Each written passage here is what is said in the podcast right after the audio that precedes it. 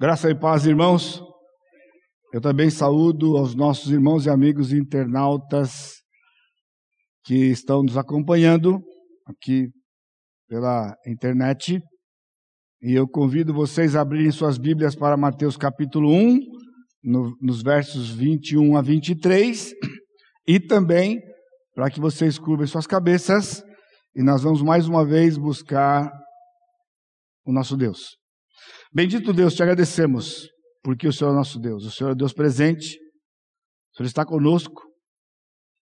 O Senhor Jesus Cristo nos prometeu aos seus discípulos e a nós que estaria sempre conosco. E nós temos chegado aqui e temos te prestado esse culto de adoração nesta certeza, Pai, que o Senhor está presente e que o Senhor recebe o nosso louvor porque eles vêm de, ele vem de lábios que são, têm sido transformados e lavados pelo sangue do Senhor Jesus Cristo. E agora, Pai, que o teu Santo Espírito que habita em nós, aplique a tua palavra e nos desafie para uma vida que traga prazer ao Senhor. E nós te bendizemos no santo nome de Jesus, nosso Salvador. Amém, Senhor. O texto de Mateus 1, versos 21 a 23 diz assim: ela dará à luz um filho e lhe porás o nome de Jesus, porque ele salvará o seu povo dos pecados deles. Ora, tudo isto aconteceu para que se cumprisse o que fora dito pelo Senhor por intermédio do profeta. Eis que a virgem conceberá e dará à luz um filho, e ele será chamado pelo nome de Emanuel, que quer dizer Deus conosco. Quando eu recebi a grade, na verdade, nós pastores, né, recebemos a grade das pregações para o mês de dezembro, e então eu notei que eu iria pregar neste dia. Logo veio ao meu coração o assunto Emanuel. Esta é uma das vantagens de ser casado com a dirigente do coro. Porque ela disse que o tema era Emanuel, este ano, né? E tudo giraria em torno deste nome. Nós temos ali um bonito, é, um desenho bonito lá com o nome Emanuel. É? Então, então logo que eu vi, eu tive o desejo de, de pregar, de desafiar os irmãos e por que não, né? Obviamente ao meu próprio coração, né? Com este nome Emanuel. Mas aí então, logo eu pensei no desafio porque o nome Emanuel só aparece três vezes em toda a Bíblia. Duas vezes no Velho Testamento e apenas uma no Novo que se refere a estas passagens do Velho Testamento. E mais ainda, que na de Mateus já vem o significado do nome Emanuel, que quer dizer Deus conosco. Mas eu ainda não entendi exatamente por que, que eu estava com tanta vontade de pregar neste nome, né? vamos dizer assim, com um material, se for falar exclusivamente do nome, né? um material de certa forma escasso, por essas razões que eu tenho apresentado para os irmãos aqui. E muitos anos atrás, eu fui abençoado pelo meu pastor lá, que era um missionário americano em São Paulo, Antes dele ir embora se aposentar nos Estados Unidos, ele me chamou uma vez, uma tarde, na sua casa, e eu cheguei lá, quando eu entrei assim no corredor, eu tenho a fotografia até hoje na minha mente daquele corredor, e eu vi assim uma, uma porção de livros no chão. E então, começando com ele, ele disse: Olha, eu vou embora, estou ajeitando as malas aqui, encontrando as minhas coisas e eu separei esses livros para te dar de presente, né, como ferramenta para o seu ministério. E então, eu recebi aquilo, fiquei muito contente, né, e ali era meu primeiro acervo de livros, eu tinha, devia ter uns três ou quatro só, que eu tinha comprado, né, ao longo da, da minha vida aí, né, com circunstâncias casuais. E então eu peguei e levei para casa, logo naqueles dias eu tinha me casado, e então eu peguei aqueles livros e comprei uma estante, uma estante né? e eu não sei se pode fazer propaganda gratuita aqui, né? Era na Tox Talk em São Paulo, isso lá perto do dilúvio, já tinha, né? Era toda de montar lá e tal, tal. Montei e coloquei os livros lá. E eu sabia que tinha um tesouro ali, mas eu tinha alguns impedimentos óbvios, porque os livros eram em inglês, estava na língua inglesa, né? Cuja qual eu sabia apenas o verbo to be. Muito mal aprendido na escola, não é? Mas então, eu olhava para aquilo ali e eu pedia que Deus me desse a graça de poder ter acesso àquele material. E então eu comecei uma saga de ler e aprender. Mas quando eu cheguei aqui no ministério já em São José, em 1985, uma, um dia eu estava mexendo livro, aqueles livros antigos, e então eu fui me dando conta e me dei conta naquele dia do que realmente estava ali, que era de verdade mesmo um tesouro. E eu peguei um livro que o título do livro era Os Nomes de Deus no Velho Testamento. E então o autor né, fazia uma exposição de vários dos nomes de Deus no Velho Testamento e foi uma grande bênção ao meu coração. Então eu acredito que por conta daquilo, e também eu sei que algum tempo atrás, né, pastor João Pedro em algumas séries, né? Houve uma época que, normalmente, quando o irmão pregava as mensagens avulsas, então vinha nos nomes de Deus, não é?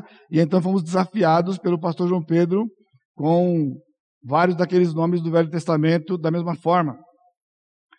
Talvez seja por tudo isso, né? E saber que, mesmo que eu não consegui enxergar logo de início, de pronto, né?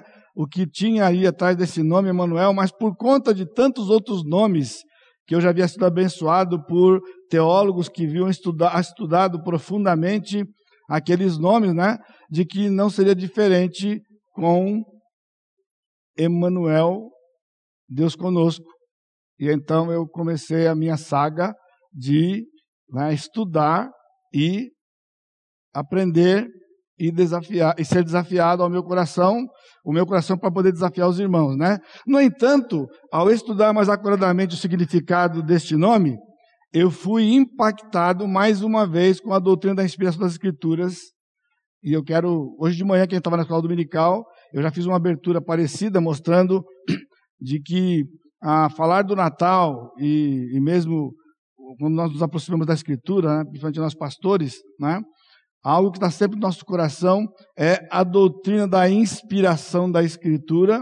E essa doutrina tem três pilares básicos, que a inspiração ela é plenária, verbal e inerrante.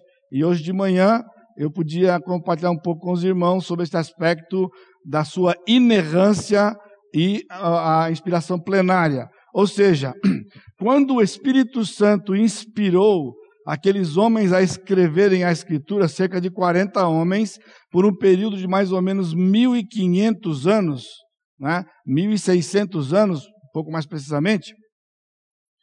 Então, esta ação do Espírito Santo implicava em que não haveria possibilidade de haver erro em qualquer assunto que a Escritura tratasse ou que a Escritura trata, qualquer que seja. Portanto, não é apenas no aspecto religioso da coisa, né? Pastor Sá esteve essa semana passada nos Estados Unidos naquela reunião sobre aconselhamento, não é? E tem sido uma luta de desafiar outros pastores de que a, a, a, o forte da Bíblia não é como dizem, né? Mesmo entre os pastores, que é quando fala da salvação da vida cristã. Saiu desta área, a escritura não é suficiente. Isto é, entre outras coisas, talvez o mais grave é negar a inspiração inerrante da Escritura, porque o Senhor trata de muitos assuntos e tudo aquilo que ele entendeu como Deus que seria importante para nós, seres humanos, e principalmente nós, os seus filhos. Também esta inspiração, ela é plenária no sentido de que toda a escritura foi inspirada e não apenas parte de, partes dela, o que torna a escritura, então, como nós dizemos que toda ela é palavra de Deus e não apenas parte dela. E, finalmente, a inspiração verbal significa de que palavra por palavra o Senhor inspirou os autores para escreverem. Recentemente, quando eu tive a oportunidade de pregar em 2 Pedro para os irmãos, então eu mostrei lá no capítulo 1 de 2 Pedro, de que o Espírito Santo moveu aqueles homens a escreverem a Escritura, de maneira que eles escreviam o que eles queriam escrever, mas por estarem sob a influência do Espírito, a inspiração seria exatamente aquilo que Deus quisesse que eles escrevessem, e seria então de aplicação a todos nós, os seus filhos, em qualquer época, desde que a Escritura está, começou a ser escrita até aos dias de hoje. Ok? Então, o texto do versículo 23 que nós lemos diz: E ele será chamado Emanuel, que quer dizer Deus conosco. As passagens então são essa, essa passagem que eu li e duas passagens em Isaías 7,14, que eu peço para vocês abrirem lá rapidamente, Isaías 7,14, que é a origem da profecia, ou é a profecia a qual o anjo se refere quando ele traz essa informação para José. Versículo 14: Portanto, o Senhor mesmo vos dará sinal. Eis que a virgem conceberá e dará à luz um filho e lhe chamará Emanuel. Aí no capítulo 8, versículo 8, penetrarão em Judá, inundando e passando por ele, chegarão até o pescoço, as alas estendidas do rei, do seu exército, cobrirão a largura da, a largura da terra, ó Emanuel. E no versículo 10, né, ele só faz, ele dá na verdade, a tradução, forjai projetos e eles serão frustrados. Dai ordens e elas não serão cumpridas porque Deus é conosco. E aqui é, está Deus é conosco. Na verdade, é a mesma palavra Emanuel, não é? Que está traduzido lá Deus conosco, Deus conosco, mas aqui no versículo 10 ele diz Deus é conosco e o verbo de ligação está subentendido lá. Ok? Mas voltando para Mateus, no versículo, no capítulo 1, que é o nosso texto de partida, no versículo 21, né?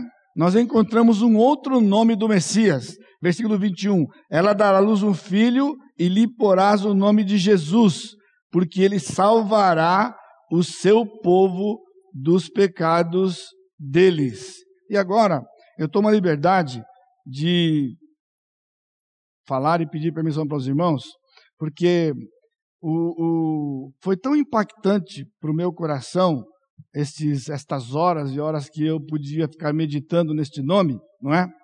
E eu tomei a liberdade de trazer para os irmãos de uma forma visual que os internautas provavelmente não vão participar, mas vocês podem participar, e eu queria que vocês entendessem que aquilo que vai ser colocado nas lâminas aqui nos slides, com respeito às línguas originais, não tem outro objetivo a não ser ajudar você a enxergar esse aspecto da inspiração verbal da Escritura, né, com os detalhes e como nós podemos nos apropriar e ser, e ser é, abençoados pelo nome Emanuel, tá bem?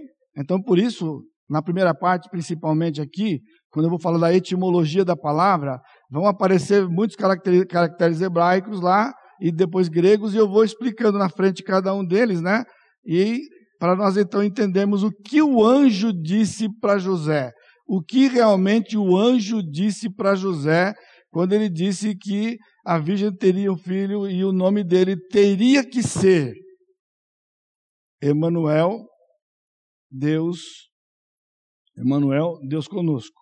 E eu estou até com um, um recurso aqui dos irmãos do multimídia, um pouco contrariado, porque normalmente esse aparelhinho aqui que a gente usa, ele tem uma luzinha vermelha, mas por algumas razões que não vem ao caso, este aqui dos irmãos é luz verde. E como um bom corintiano, coisa de verde é meio, traz um pouco de alergia para a gente. Ok? Muito bem, então você está olhando lá, no versículo 21, tá bem? Ele diz que o nome seria Jesus, que no Novo Testamento é esta palavra Jesus, que é o grego de Yehoshua, que é o hebraico para Josué Salvador.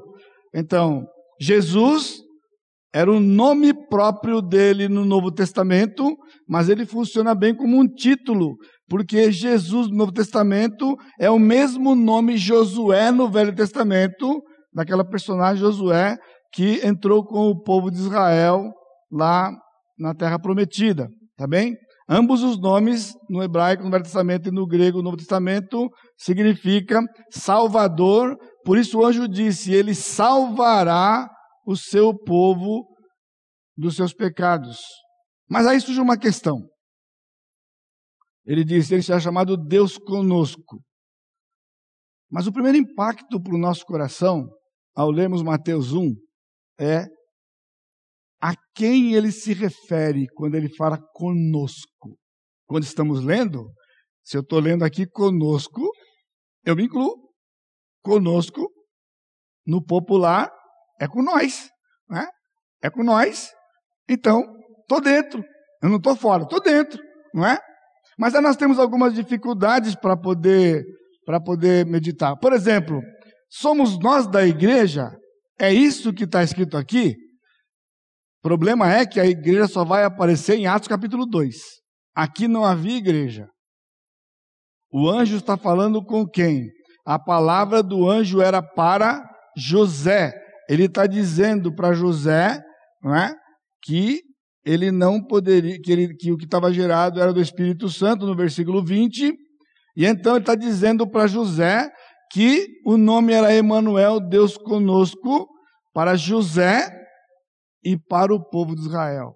Se só houvesse esta referência aqui, mesmo sendo uma referência profética ligada com Isaías, esse texto seria, e aqui em Mateus, é de aplicação exclusiva para o povo de Israel. Para José, naquele dia, Maria, que seria grávida, que estava grávida, e para o povo de Israel, que receberiam Emanuel.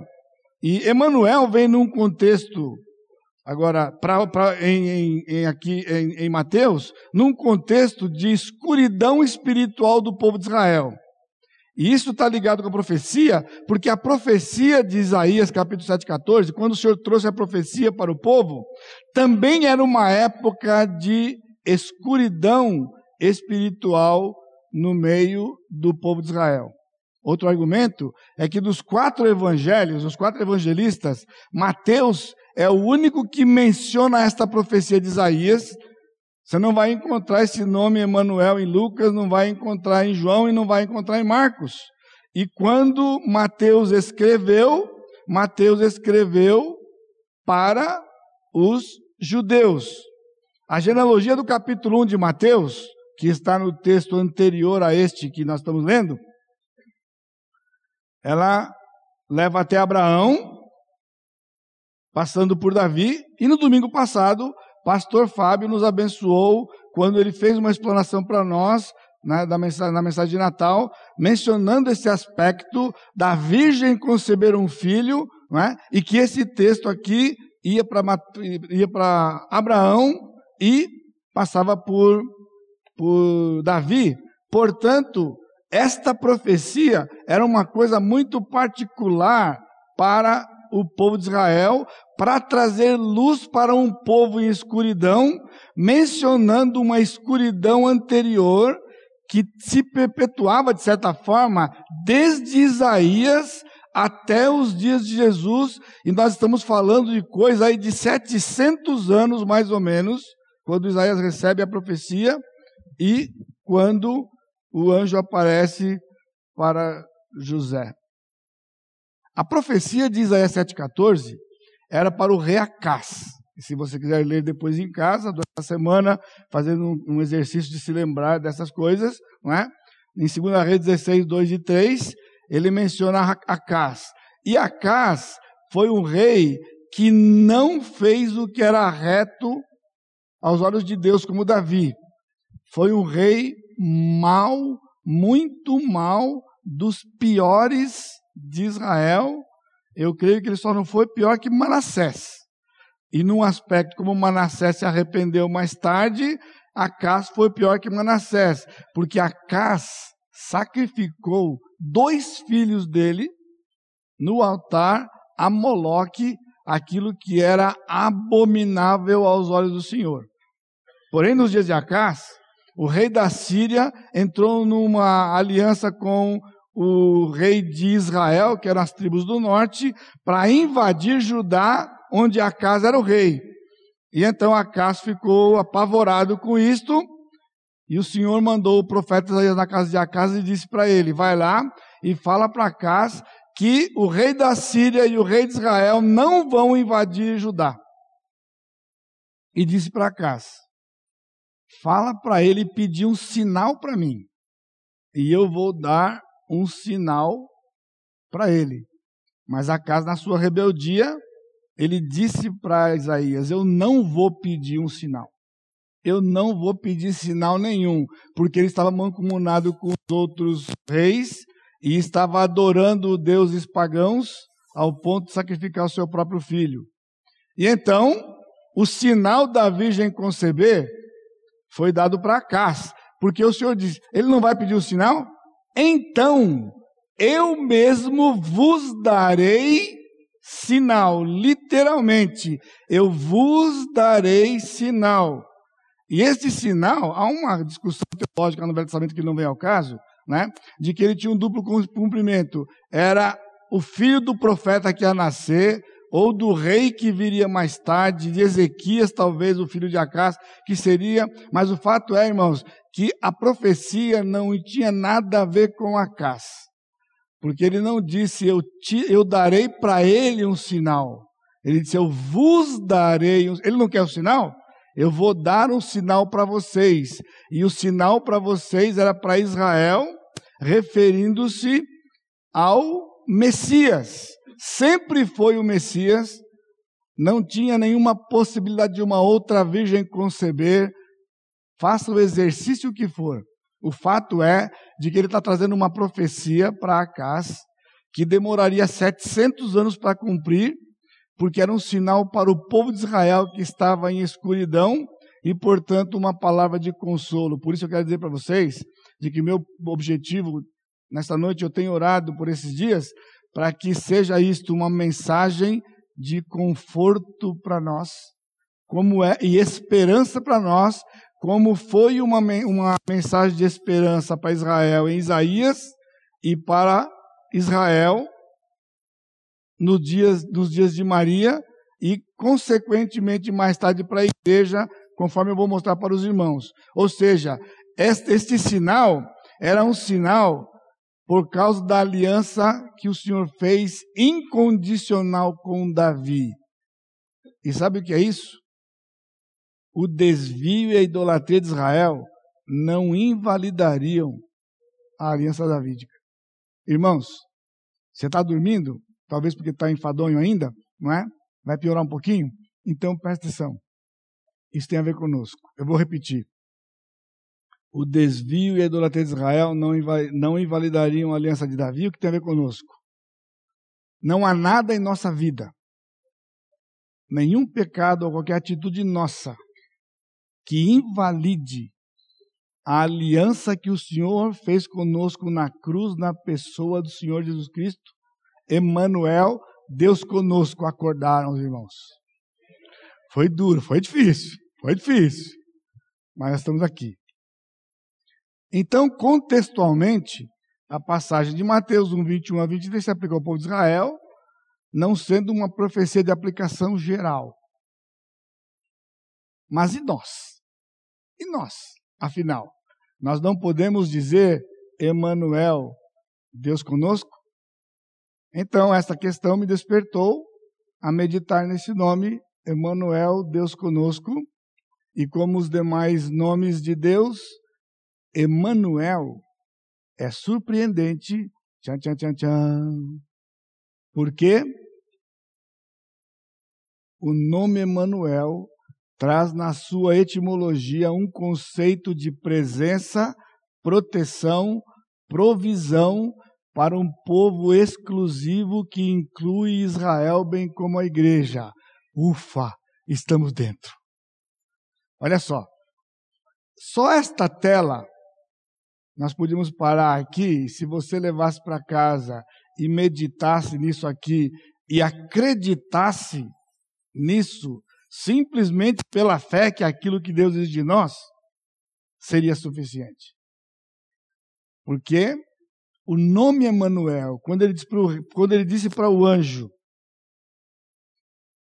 que o nome teria que ser Emanuel, porque este nome no Velho Testamento tinha este conceito de presença, proteção, provisão para um povo exclusivo e povo exclusivo porque é possessão ou melhor, possessão não é que é feia, né? posse. Posse de um povo que é de Deus, tanto Israel no Velho Testamento, como a igreja no Novo Testamento. Por isso que eu disse para os irmãos que esse momento agora de falar um pouquinho da etimologia, vão aparecer caracteres aqui para vocês verem, né, a preciosidade, a profundidade do que o anjo estava dizendo para José para um povo longe de Deus que rejeitava o Senhor, idólatra, como desde o Velho Testamento, durante todo o tempo, desde a saída do Egito, e o Senhor nunca desistiu de Israel. Sabe o que é para nós? Deus nunca desistiu de nós. Deus nunca vai desistir de você. E o que me mantém ainda vivo é porque Ele nunca desistiu de mim. Sabe por quê? Porque é Emmanuel, Deus conosco. Presença, a sua proteção, a sua provisão. Então, um dia mais tarde, vocês terão oportunidade de visitar a irmã Marilene. Ela está esperando que quando ela for para a casa dela, ela vai receber os irmãos e vai estar no nosso meio aqui e ela poder compartilhar conosco um pouquinho do que ela passou nesses últimos dias. Tudo isso aqui estava lá os detalhes do relato e ela não tem nem noção do que está sendo pregado aqui hoje. Mas ela viveu isso aqui. A presença, a proteção e a provisão, porque ela pertence, ela é posse do Senhor. E ela estava amparada por Emmanuel, Deus conosco. A etimologia. Emanuel, ou Immanuel, que é literalmente o que está lá na língua, tá? aquilo ali que você está vendo, ó, Emanuel, ali embaixo está vendo entre os dois raminhos, tem a palavra hebraica ali, a pronúncia é Immanuel. Immanuel, que literalmente é um nome composto de uma preposição, um pronome pessoal e um substantivo. Tudo junto, mas a palavra está dividida nessas três partes aqui. Então, a preposição, tá vendo ali? A preposição é isso aqui, ó, im, que significa com. E ela tem um sufixo logo depois dela, que é a primeira pessoa do plural, que é o pronome nós. Então é imanu. Aqui está escrito aqui dentro imanu im mais anu, literalmente com nós, que fica feio, por isso conosco. Então, conosco é o arredondado em português, mas lá na língua hebraica, literalmente é com nós mesmo, né? com, com nós no nome, ok? Muito bem. E no fim do nome, aqui, ó, Imanu, e no fim tem o substantivo substantivo próprio El, que é Deus. Por isso, o anjo disse, o, o, o Espírito, é, o anjo disse para José que era Emmanuel, Deus conosco. El é usado cerca de 250 vezes no Velho Testamento como Deus. E El é a contração de Elohim, nós conhecemos esse nome né, de Deus, já estudamos aqui algumas vezes, Elohim, que é plural. E esse nome é um nome fantástico no Velho Testamento, porque Elohim é plural, mas está traduzido na língua em português, porque vem da língua original hebraico, como uma, um fenômeno linguístico gramatical que não é um erro. O nome é plural, mas o artigo é singular, os pronomes são singulares. Toda vez que esse nome é usado para o nosso Deus, acontece esse fenômeno. Que o nome é plural, mas o artigo é singular e o verbo está no singular. Tudo que se refere a ele singular. O que significa? Significa que Deus é uma só essência, por isso o singular do artigo, do verbo, dos pronomes, mas ele é plural porque são três pessoas. Aqui nós temos, neste nome, a Trindade. Mas o surpreendente é que a preposição, deixa eu pegar o negocinho verde aqui, ó, é que a preposição im, que está aqui, ela pertence à família de onde vem a palavra povo. E a palavra povo é am. E eu disse para vocês que eu queria essa sua permissão para fazer isso, para que você enxergasse isso aqui, ó. Tá vendo essa palavra? Tá vendo essa aqui? Você percebe que elas são iguais, ó. Essa é uma letra, outra letra, aqui é uma letra, aqui é outra letra. Só que tem um, um pingo aqui embaixo e um tracinho aqui embaixo. É isso que faz uma ser o som de im e a outra de am. Porque esse aqui é a e aqui é I. Mas esses sinais não fazem parte da língua original, porque o judeu não usa sinais. Ele bate o olho na palavra e, pelo contexto, ele sabe o que a palavra significa. Para o estrangeiro poder ler, porque a língua hebraica só tem consoante, não tem vogal. Já pensou? Se a nossa língua não tivesse vogal, vogal onde sai o som. Bom, primeiro que ninguém podia cantar, certo, dona Eliana? Porque é na vogal, não é? A vogal que tem o som, joga lá para o fundo da garganta. Olha, não sei nada disso aqui. Isso aqui eu só estou dizendo o que eu escuto de vez em quando lá. Então, nota. Quando, lembra quando eu disse que a inspiração verbal, palavra por palavra, foi inspirada? Porque im não é am. Im é a preposição com e am é povo. Agora, por que que existe isso lá na língua. Por quê?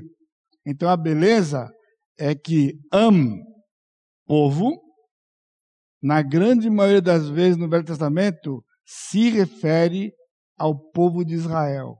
E só ao povo de Israel. Não é um nome usado para nenhuma outra nação do mundo. Tanto é que eu estou usando a palavra nação, porque é exatamente o que está lá.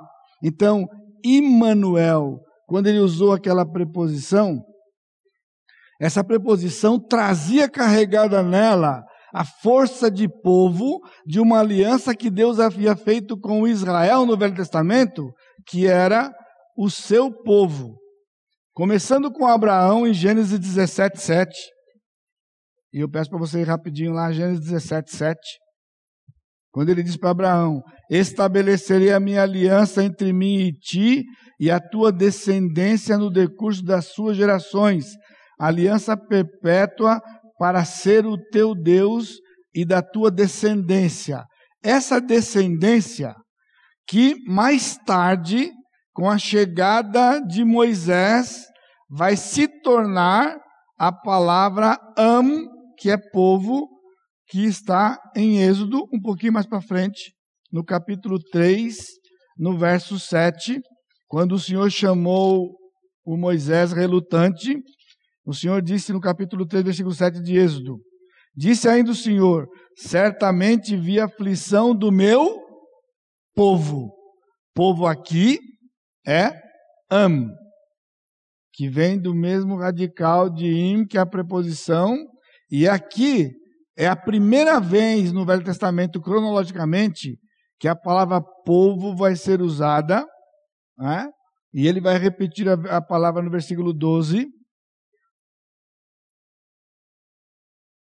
Deus lhe respondeu: Eu serei contigo, e esse será o sinal de que eu te enviei. Depois de haveres tirado o povo do Egito, servireis a Deus neste monte.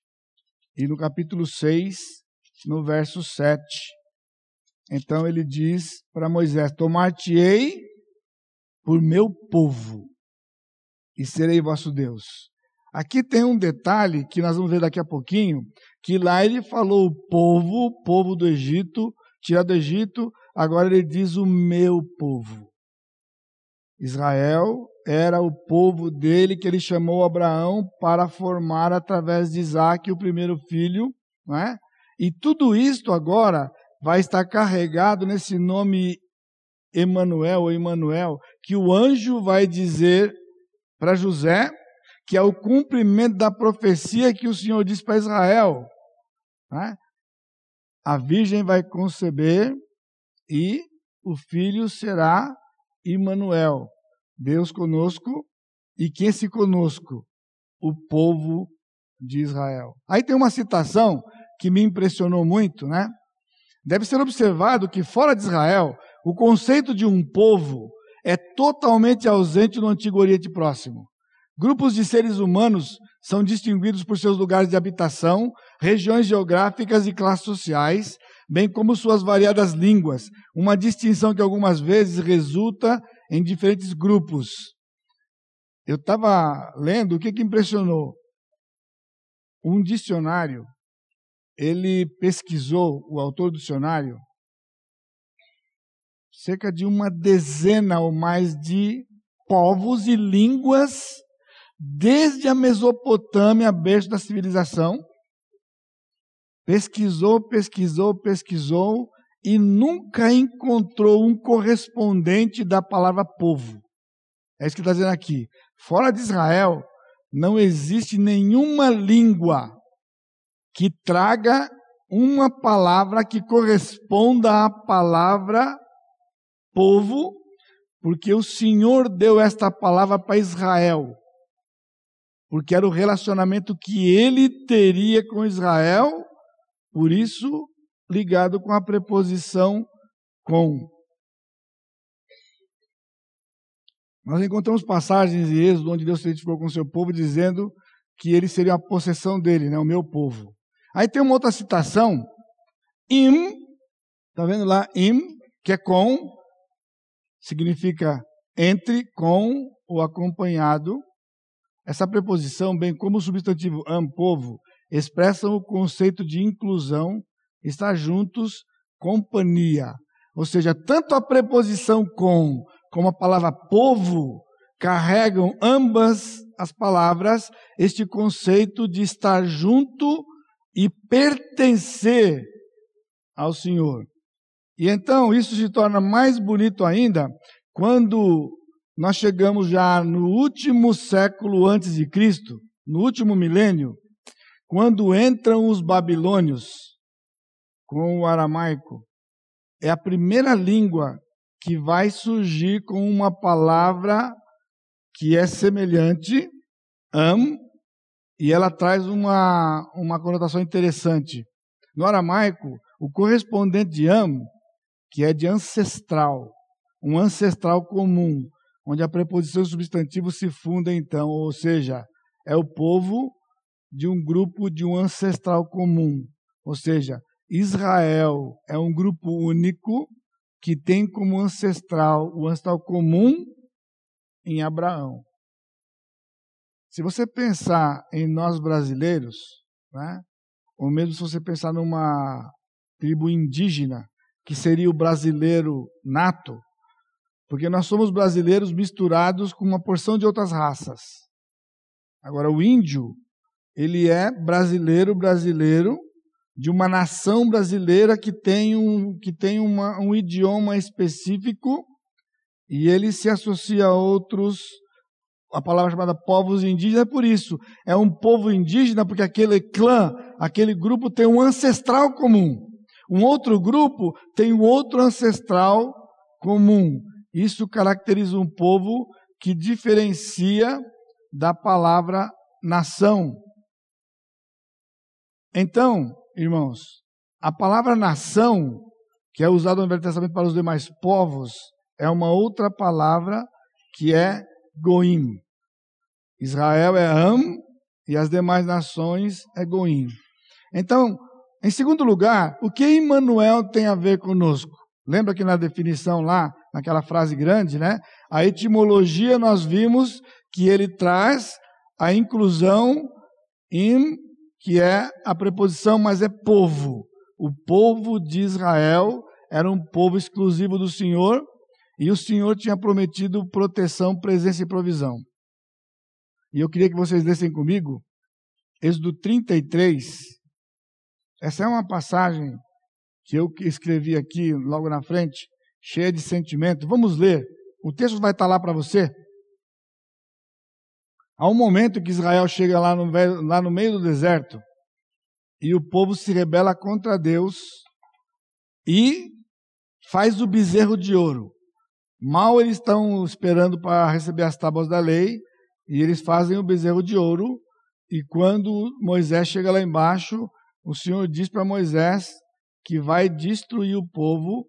E ele diz para Moisés: Eu não subirei com vocês.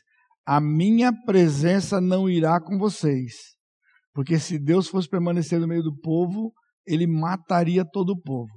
Então, quando, quando o, o Moisés né, ouviu isso do Senhor, né, então Moisés disse: Disse Moisés ao Senhor: Tu me dizes, faze subir este povo, porém não me desse saber a quem has de enviar comigo. Por quê? O Senhor disse: Eu não vou. Eu não vou. Sobe com o povo. Vai para a terra que eu prometi para eles. Mas eu não vou. Então Moisés disse: O Senhor disse para eu subir, porém não me deste a saber quem de enviar comigo. Contudo disseste: Conheço-te pelo teu nome, também achaste graça aos meus olhos. Ele está repetindo para Deus o que Deus havia dito para ele. E Moisés não está conseguindo encaixar na sua cabeça.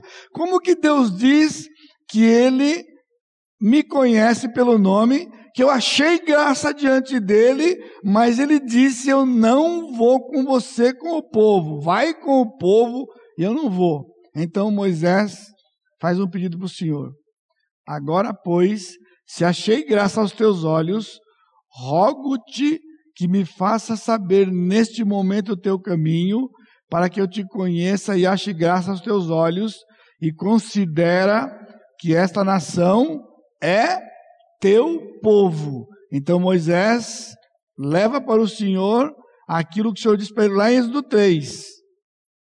Esse é o meu povo que eu vou tirar. Então Moisés está dizendo: Esse não é o teu povo?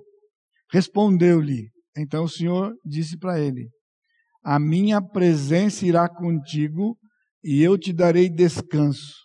Então lhe disse Moisés: Se a tua presença não vai comigo, não nos faça subir deste lugar, pois como se há de saber que achamos graça aos teus olhos, eu e o teu povo? Não é porventura em andares conosco, de maneira que somos separados, eu e o teu povo de todos os povos da terra? Por que esta passagem é importante em relação a Emmanuel? Porque nesta passagem nós encontramos as duas palavras juntas agora no mesmo texto. É o texto mais específico onde as palavras aparecem. Estão vendo lá? Conosco, Imanu, e teu povo, aqui está Ameká. O que, que é importante? É que AMM é o mesmo de IMM que está aqui, quando Moisés está falando com o Senhor. É um texto cheio de sentimento, é um texto cheio de teologia e um texto que estabelece a realidade de Emmanuel. Mas veja um pouquinho antes, aliás, no, no, no texto aqui, o verso 16. No verso 16 ele diz: Pois como se há de saber que achamos graça aos teus olhos? Irmãos, eu fiquei impressionado quando estudando esse texto de ver essas palavras juntas, né? a preposição né? com conosco, Moisés está dizendo, né? nós somos diferentes de todo mundo num requisito só. Qual é o requisito? O Senhor andar conosco. É nisso que nós somos um povo diferente dos demais povos da terra. Não há um outro povo que o seu Deus ande no meio deles, com eles. E Moisés está levantando isso para o Senhor. E ele, e ele liga isso então com a graça, o favor e a misericórdia do Senhor. O favor, a aceitação do povo diante de Deus. Israel era distinto de todos os demais povos da terra pela realidade de Emanuel. Sabe o que é interessante? Porque a profecia de Isaías 7,14 era um sinal do Senhor por causa da idolatria do povo e a distância do povo do Senhor. Mas desde que o Senhor chamou Abraão, lá em Ur da Caldeia, e começou a andar com este homem e o trouxe para a Palestina, Deus sempre foi Emmanuel, Deus presente com eles. Sempre foi. Por isso, quando Deus disse para Moisés: Eu não vou, Moisés entrou em pânico. Olha o que tem a ver conosco. Irmãos, quantas vezes nós andamos sem o Senhor? Mas o Senhor não deixa de estar perto de nós. Quando nós optamos pelo caminho do pecado, como Israel fez, de servir outros deuses, adorar outros deuses, prestar cultos e ofertas, oferendas, obedecer, está rejeitando e desprezando a presença, proteção, provisão do Senhor, mas o Senhor não deixa de estar no meio do povo com a sua presença, provisão, proteção, porque há uma posse. Este é o povo do Senhor. Nós não entendemos porque Israel fez o que fez e faz o que faz, e tem essa porção de profecias futuras de milênio, tribulação, quando Deus vai libertar o povo. Mas em vez de olharmos para Israel, irmãos, olhemos para nós mesmos. Olha como nós temos vivido. Olha como você tem vivido esses últimos anos, esses últimos dias, esta última semana. Você estava preocupado com a presença do Senhor? Sem contar as tantas vezes que nós achamos que Ele nem está aí conosco. Nem está aí conosco. Mas Ele está aí conosco sim. Porque se Ele não tivesse conosco, não tinha um de nós vivos ainda. Não tinha mais nenhum vivo. Por isso, esse texto é um texto precioso aos nossos corações. Não é? Então, o, o, o Moisés agora saiu aqui. O que, que se apegou-se aqui? Não sei o que se apegou-se. Vocês estão sem lá e eu estou com aqui. Então, Moisés está dizendo para o Senhor: não é nisso que nós somos diferentes de todos os povos da terra? Eu e o teu povo do Senhor andar conosco? Ou seja, é Emmanuel, todos os povos da terra. Então, agora aqui nesse texto nós estamos vendo a presença. Moisés queria a presença do Senhor. Quando você acordar amanhã cedo e você começar a sua atividade, você pode pensar no que Moisés disse: Senhor, o Senhor vai comigo? Porque se o Senhor não for comigo, não me permite sair daqui. Em que circunstância nós teríamos dúvidas se Deus iria conosco? Só tem uma. Se aquilo que estamos prontos a fazer, o Senhor não aprova. Porque estamos fazendo sozinhos, mas como Ele não nos abandona, Ele vai entrar certamente para nos disciplinar e mesmo na sua misericórdia nos restaurar. Mas pense nisso. Quantas vezes nós entramos em caminhos que nós sabemos que o Senhor não aprova, mas nós não queremos a presença dEle, nós queremos aquilo que nós queremos, independentemente se o Senhor está conosco. Por isso Moisés disse: se o Senhor não vai comigo, não me permite sair daqui. Isto é um incentivo, irmãos, para lutarmos contra o pecado todo dia pela graça do Senhor. Me concede, Pai, a tua graça de que eu te obedeça, de que eu siga a tua palavra, de que eu te honre. Não me permita ir um lugar que o Senhor não vai. Agora aqui você está entendendo que é uma linguagem humana? Não é que o Senhor não vai, porque Deus sempre estará em todo lugar. Mas do nosso ponto de vista, nós sabemos que Ele não vai porque não aprova. Ele não está assinando embaixo. Foi assim no Velho Testamento. Ele não destruiu Israel, porque ele disse para Davi: Esse é o meu povo. Ele disse para Abraão: A minha presença Agora, se nós folharmos um pouquinho para frente o capítulo, o Êxodo, para o 34, veja o 34, 11. É a sequência, né? No 33 ele falou a tua presença. No 34, 11 ele disse: Guarda o que te ordeno hoje. Eis que lançarei fora da tua presença os amorreus, os cananeus, os heteus, os ferezeus, os heveus e os jebuseus Sabe o que é isso? Proteção. Porque o Senhor ia estar com Israel. O Senhor disse: Eu vou livrar vocês, eu vou lançar fora da tua presença. E deu a lista de todos os povos que habitavam naquela região. A pergunta é: o que tem afligido o seu coração hoje.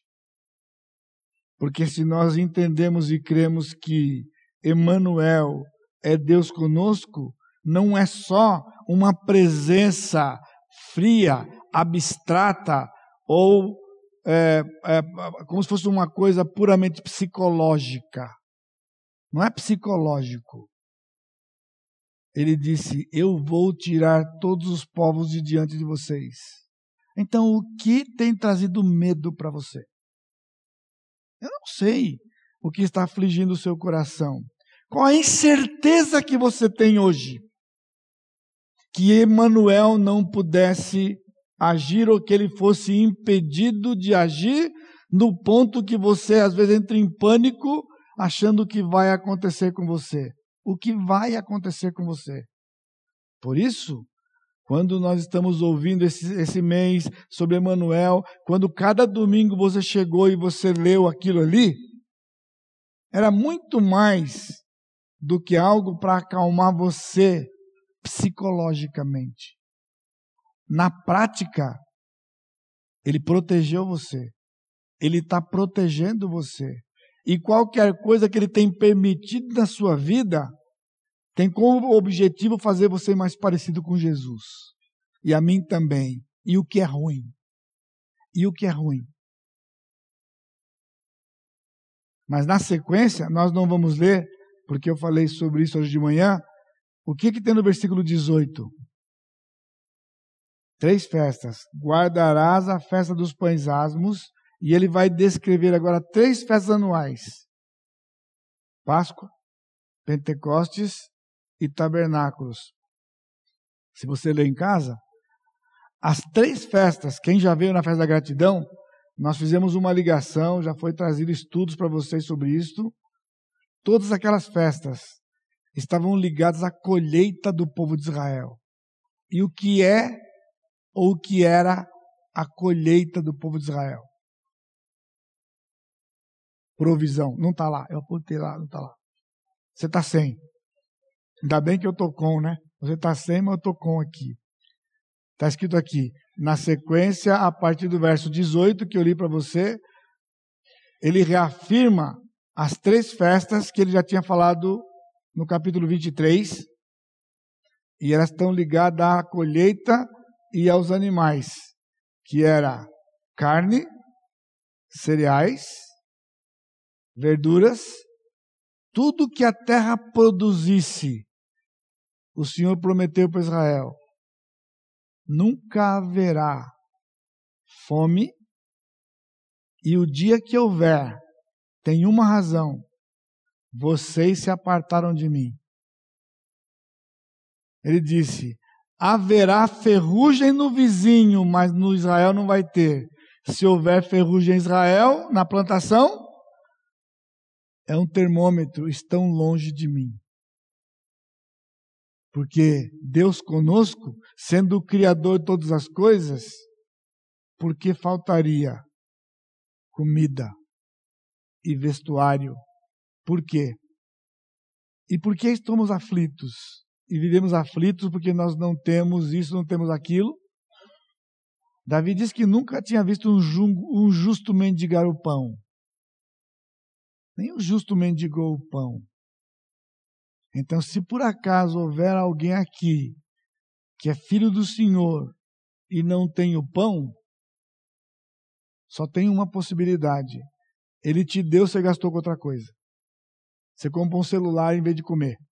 E vai ficar com fome mesmo. E vai continuar com fome até você se arrepender. E o Senhor então vai continuar cumprindo as promessas. Ou seja, Ele já deu mas nós gastamos com outra coisa. Então, quando chega na hora da comida, a gente tem que usar o cartão de crédito, a gente tem que parcelar lá para pagar o mês que vem. Isso é decadência financeira, irmãos. Se você vai comprar comida a prazo, está quase perto do fim do poço. Mas não é fim do poço financeiro, é fim do poço espiritual. Mas louvado seja Deus, também lá no fundo do poço está Emmanuel. E ele vai tirar você do poço pela mão direita e vai colocar você fora do poço. Porque você entrou no poço. E ainda bem que ele é onipresente e ele está em todo lugar. Estou caminhando, viu? Um minutinho. Mas, irmãos, em Oséias que nós encontramos uma outra passagem cheia de sentimento. Oséias capítulo 1, no versículo 9, o Senhor disse para eles, não dá para você ver aqui, né? Mas novamente aparece aquelas palavras im e am.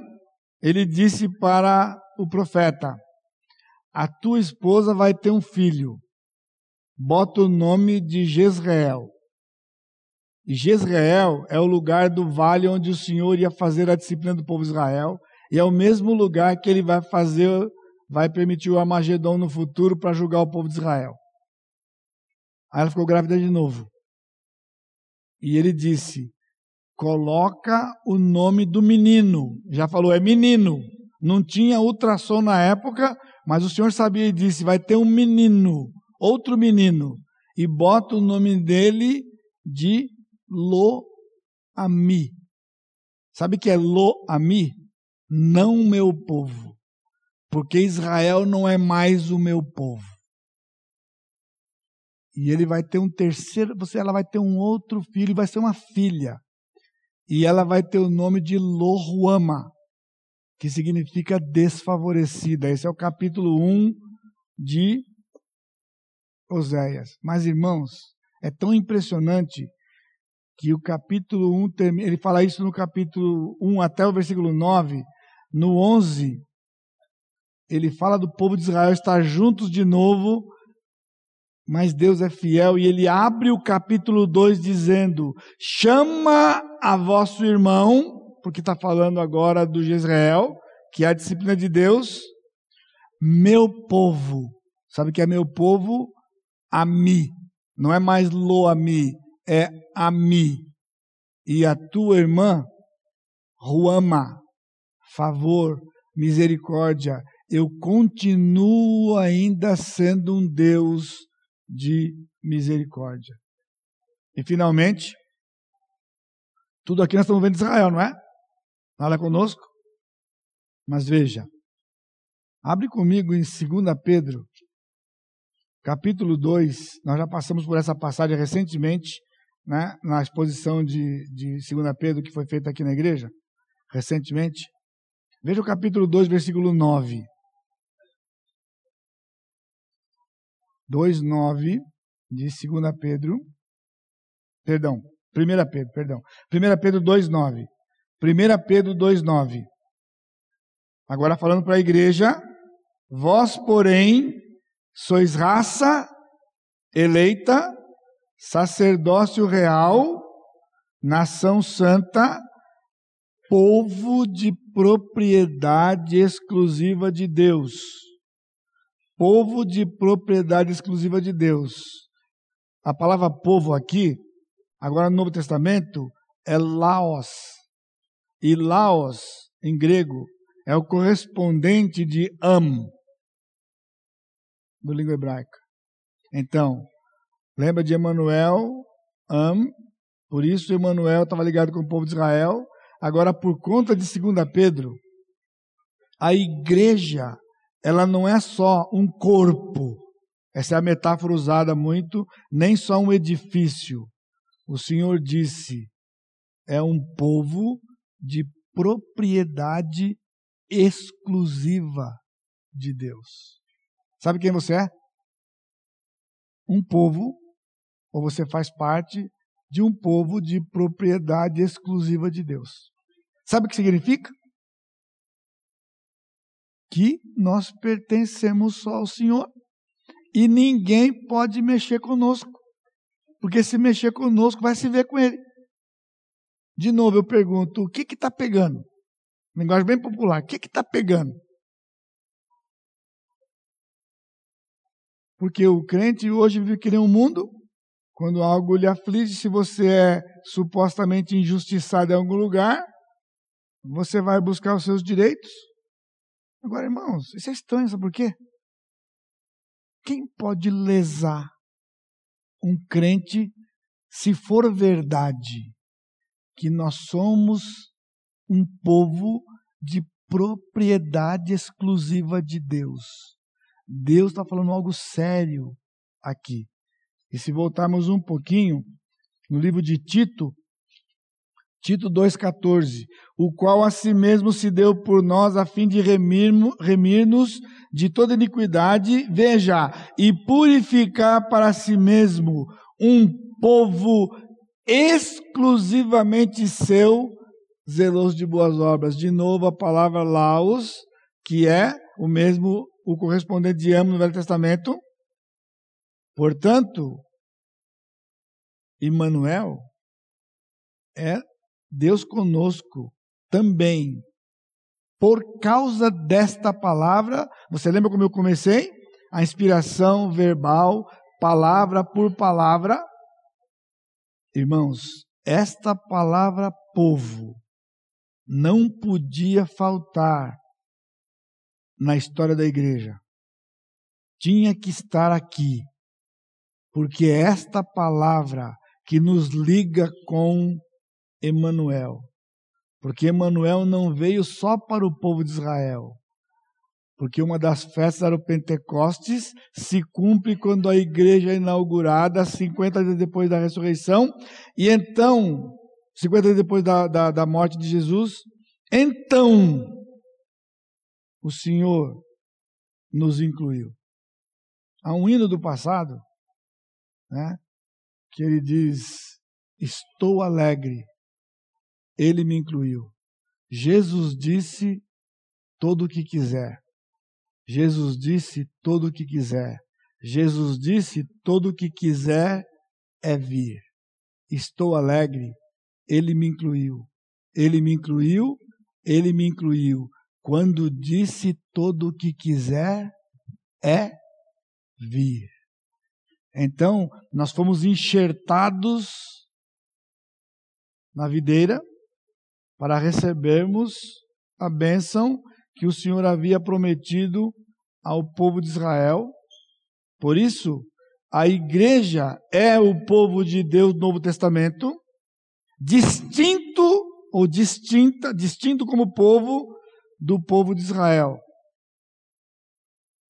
Então, em ambas as palavras povo, ela vem caracteriz... ela vem qualificada pelo adjetivo e o advérbio exclusiva e exclusivamente. Isso tem me sustentado, irmãos, por muitos anos. A convicção de que ninguém põe a mão em mim sem a permissão do meu Deus, porque eu pertenço a Ele. Um outro hino do passado, quando muitas vezes eu estou deitado lá, todo mundo dormindo lá em casa, e hoje é todo mundo Dona Lia, né?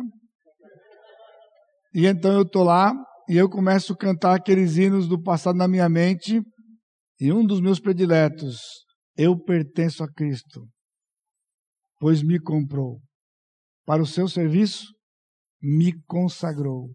Ele é quem governa todo o meu ser. Eu entrego a Cristo o meu viver.